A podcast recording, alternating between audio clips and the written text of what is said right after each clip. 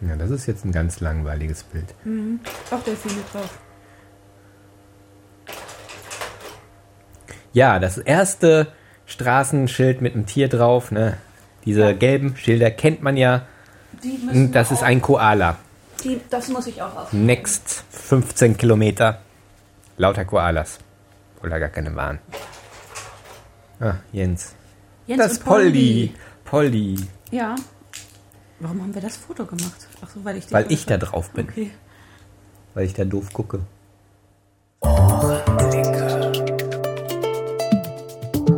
Einen Ohrenblick bitte. Sie werden sofort verbunden.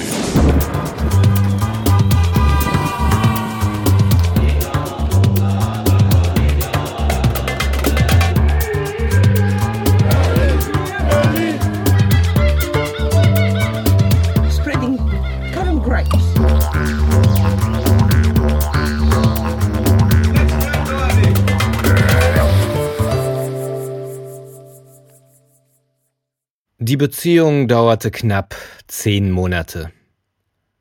Und sie ging ebenso kurz und schmerzlos zu Ende, wie sie begonnen hatte. Damals, im September 2002, in der untersten Etage einer Tiefgarage in Sydney.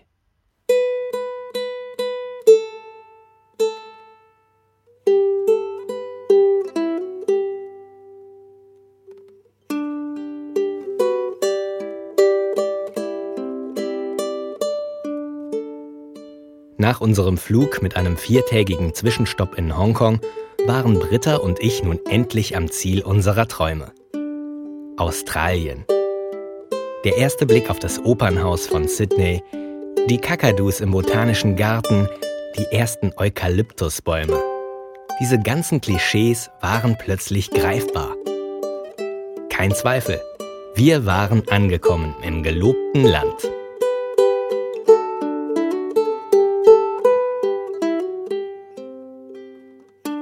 Doch auch wenn Sydney nach dem zubetonierten Hongkong geradezu ländlich erschien und die Betreiberin unseres Hostels ihre Gäste so liebevoll wie ihre eigenen Kinder behandelte, wir wollten raus. Raus aus der Großstadt, hinein ins Abenteuer, ins wahre Australien. Wir wollten mit Kängurus picknicken, wir wollten die endlose Weite des Kontinents erleben, wir wollten Outback-Luft schnuppern.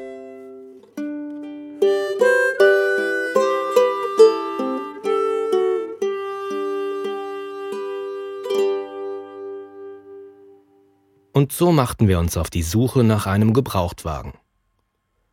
Sie führte uns zum King's Cross Car Market.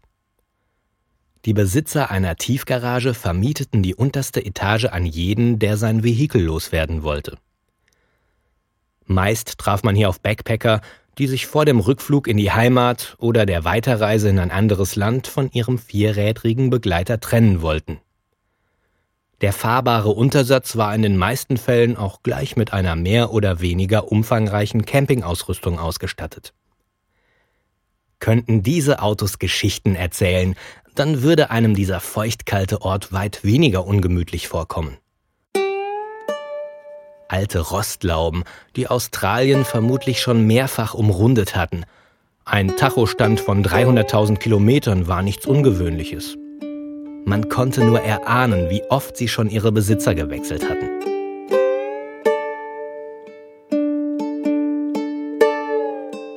Dummerweise war der September nicht gerade ein Abreisemonat.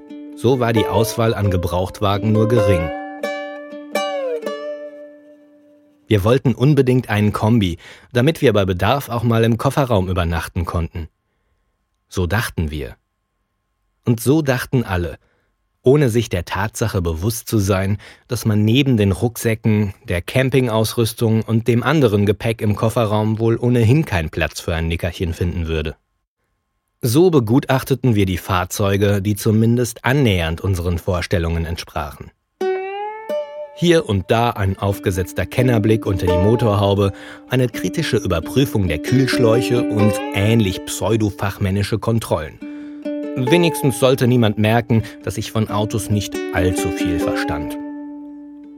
Doch das brauchte man auch nicht unbedingt, um festzustellen, dass die meisten dieser Schrottkarren es nicht mal mehr bis Brisbane schaffen würden. Die Reifen sind ja ganz schön abgefahren. Das ist schon in Ordnung. In Australien ist das so üblich. Ach so. Dann war es wohl auch üblich, mitten im Outback zu versumpfen, weil mal eben ein Reifen geplatzt war. Nein, danke, ich schaue mich mal weiter um.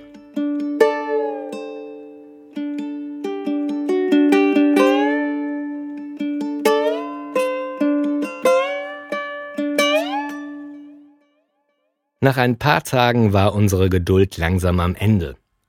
Wir waren nicht den weiten Weg geflogen, um jeden Tag in einer stinkigen Garage spazieren zu gehen und uns von zerlumpten Menschen Blechkisten aufschwatzen zu lassen, die außer der letzten Ölung in ihrem Leben keine besonderen Höhepunkte mehr zu erwarten hatten.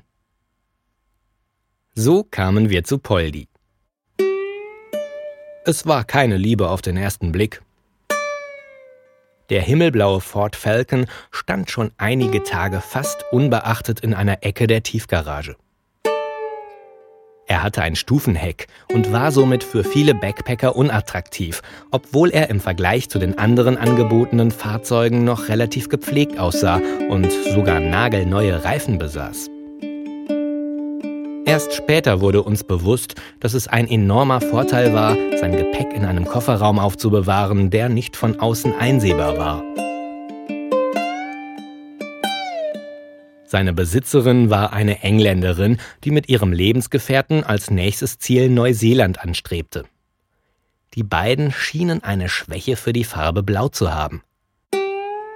Im Kofferraum des himmelblauen Gefährts befanden sich unter anderem blaue Plastikteller und Schüsseln, eine blaue Bratpfanne, eine blaue Thermoskanne, zwei blaue Kaffeebecher, zwei Plastikweingläser mit blauen Verzierungen, ein blaues Plastikschneidbrett, zwei blaue Klappstühle, zwei Isomatten und ein Zelt, letztere allerdings grün und nicht blau.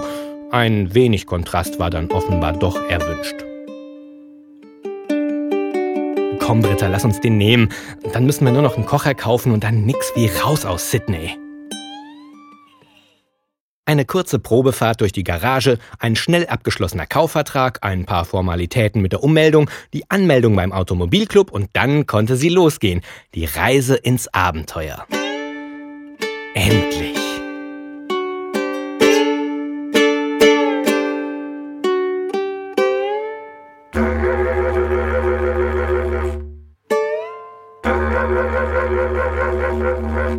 Äh, sag mal, Britta, haben wir eigentlich unter die Motorhaube geguckt?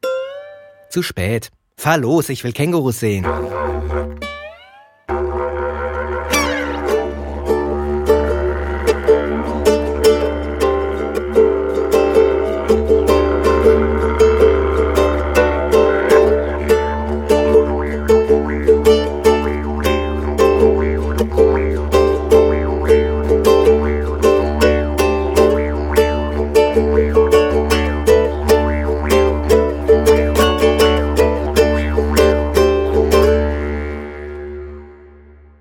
Folgte ein kurzer Stopp bei einem Campingladen, wo wir einen Gaskocher und einen Klapptisch erwarben. Als wir wieder rauskamen, klemmte ein Stück Papier unter dem Scheibenwischer. 47 Dollar. Ganz schön teuer, die Knöllchen hier. Konnte ich doch nicht riechen, dass die Standspur zur Rush Hour zur Fahrspur umfunktioniert wird, während wir einkaufen gehen. Die spinnen, die Australier. Meine Güte, warum hupen die denn alle so hysterisch? Fahr los. Ist noch eine ganze Ecke bis nach Port Stevens. Wir reihten uns ein in den Feierabendverkehr und fuhren der Freiheit entgegen.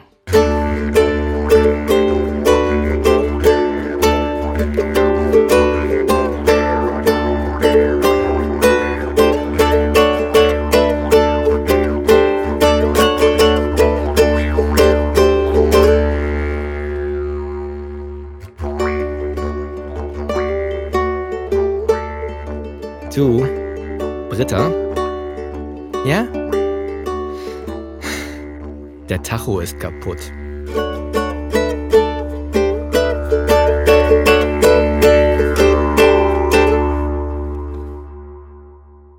So begann sie, unsere Zeit mit Poldi.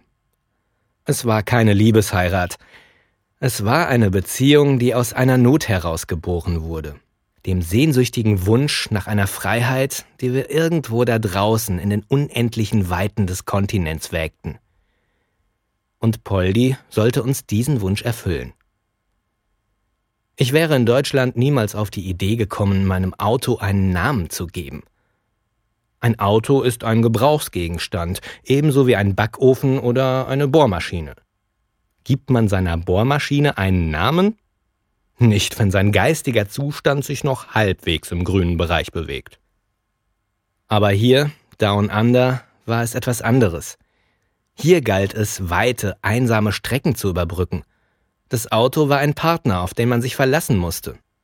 Wir haben einen großen Teil unserer Reise fahrend verbracht. Das ist etwas anderes, als mal eben zum Shoppen von Düsseldorf nach Dortmund zu fahren. Poldi hieß ursprünglich Betsy. Das teilte uns die Vorbesitzerin mit. Ein Mädchen sollte uns durch ganz Australien tragen, ohne mich. Die Geschlechtsumwandlung ging kurz und schmerzlos und aus Betsy wurde Leopold, den wir liebevoll Poldi nannten. Seinen Namen konnten wir ändern. Seine Seele jedoch war weiblich. Davon war ich überzeugt. Poldi war launisch, manchmal regelrecht zickig und reagierte reichlich irrational.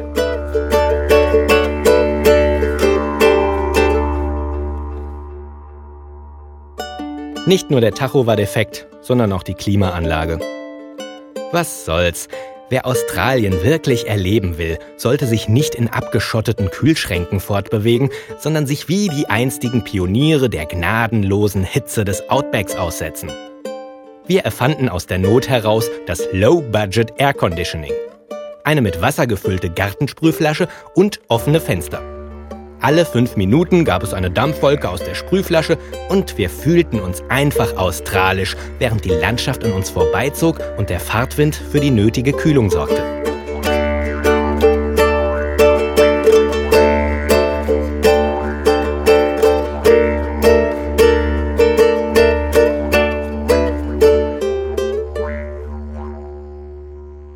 Manchmal beschloss Poldi, seinen Tacho für eine kurze Strecke wieder zu reaktivieren, was uns zu spontanen Jubelschreien brachte, konnten wir doch die Reparatur noch ein wenig hinauszögern.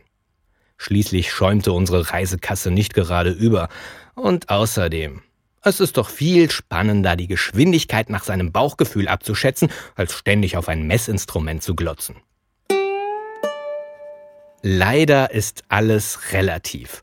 Und wenn es etwas gibt, das besonders relativ ist, dann sind das Bauchgefühle.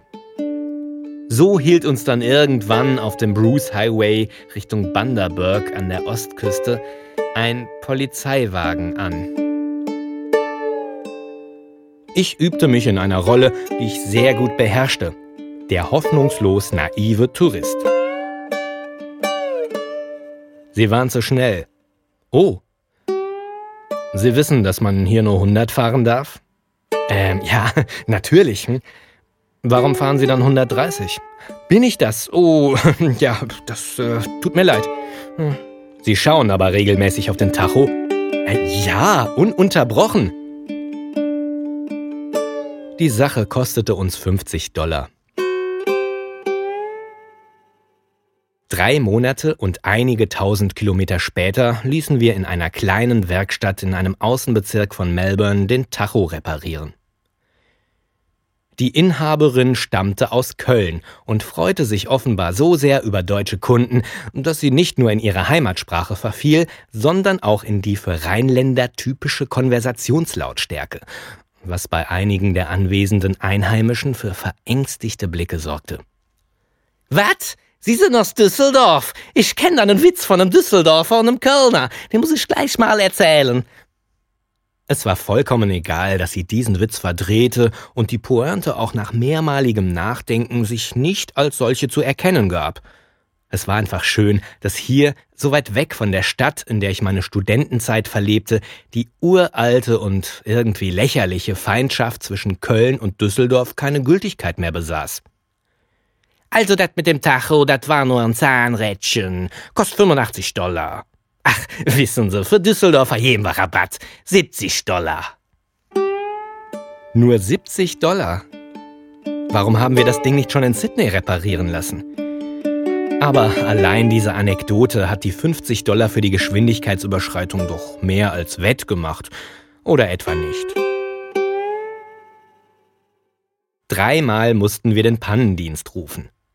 Das heißt, eigentlich viermal. Aber im Outback gibt es nun mal nicht überall ein Mobilfunknetz. Und auch das hat seinen Vorteil, denn sonst hätten wir niemals Brad, den Metzger, kennengelernt. Doch von dem werde ich heute nicht berichten. Brad hat sein eigenes Kapitel verdient. Von diesen Ausnahmen abgesehen hat der himmelblaue Sechszylinder seinen Job sehr gut gemacht. Wir haben Australien fast ganz umrundet und einmal durchquert. Poldis blaues Blechkleid war so manches Mal von rotem Staub überzogen, sein Äußeres bekam Kratzer und Dellen von den heraufliegenden Steinen der Schotterpisten, aber er beschwerte sich nie darüber. Mochte er auch eine weibliche Seele haben, ein Weichling war er ganz und gar nicht.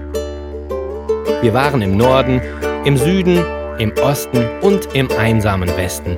Wir waren im roten Zentrum, wir fuhren über endlose Highways durch die ödesten Landstriche der Welt und machten immer mal wieder Halt an kleinen Paradiesen, die einen die ganzen Strapazen der langen Fahrten von jetzt auf gleich vergessen ließen. Die endlosen Entfernungen in diesem Land muss man sich erkämpfen, Kilometer um Kilometer. Was waren das für arme Menschen, die Inlandflüge buchten und von Nationalpark zu Nationalpark hetzten? Die sich nur die Rosinen herauspickten, ohne den Kuchen zu probieren. Wer einmal einen ganzen Tag durch eine Landschaft gefahren ist, in der ein einzelner am Wegrand liegender Stein schon eine Abwechslung bedeutet, und dann abends einen Sonnenuntergang in einem Nationalpark erleben darf, den der liebe Gott nur deshalb in diesen abgelegenen Teil der Welt gesetzt hat, weil er hier seine Ruhe haben will, dem wird sofort klar, warum auch der längste Schachtelsatz nicht annähernd ausdrücken kann, wie sich dieses grenzenlose Glück anfühlt.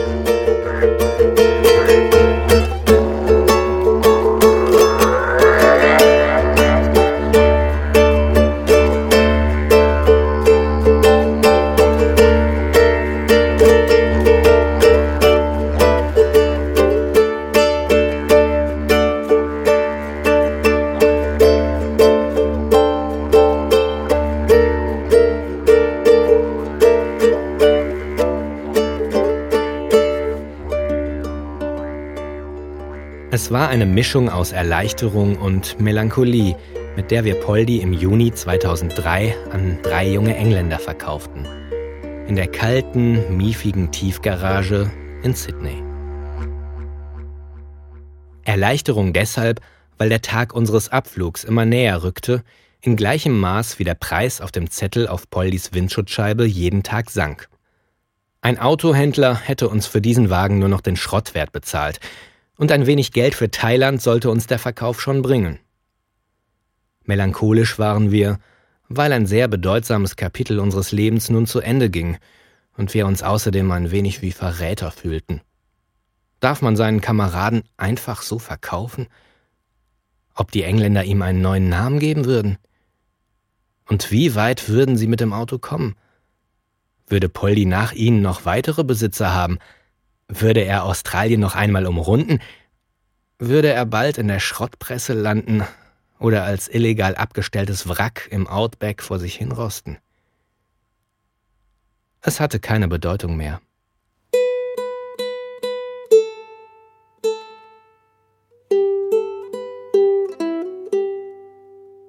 Die letzten drei Tage in Sydney erholten wir unsere Lungen von den Abgasen der Tiefgarage. Wir kauften letzte Souvenirs und machten noch eine kleine Hafenrundfahrt.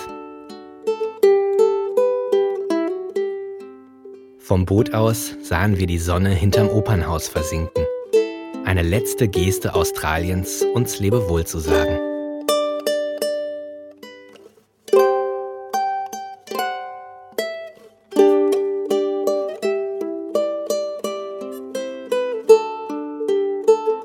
Nun ging es für zwei Wochen nach Thailand und dann zurück in die Heimat.